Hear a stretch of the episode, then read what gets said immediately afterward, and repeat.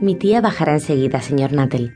Mientras tanto, tendrá que hacer lo posible por soportarme. Frampton Nuttall se esforzó por decir algo que halagara debidamente a la sobrina, una señorita de quince años que le hablaba con mucho aplomo, sin dejar de tomar debidamente en cuenta a la tía que estaba por llegar.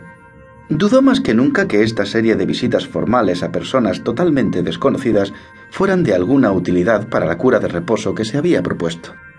Cuando se disponía a emigrar a este retiro rural, su hermana le había dicho Sé lo que va a pasar. Apenas llegues te encerrarás y no hablarás con nadie, y tus nervios se pondrán peor que nunca, por culpa de la depresión. Por eso te daré cartas de presentación para todas las personas que conocí allí.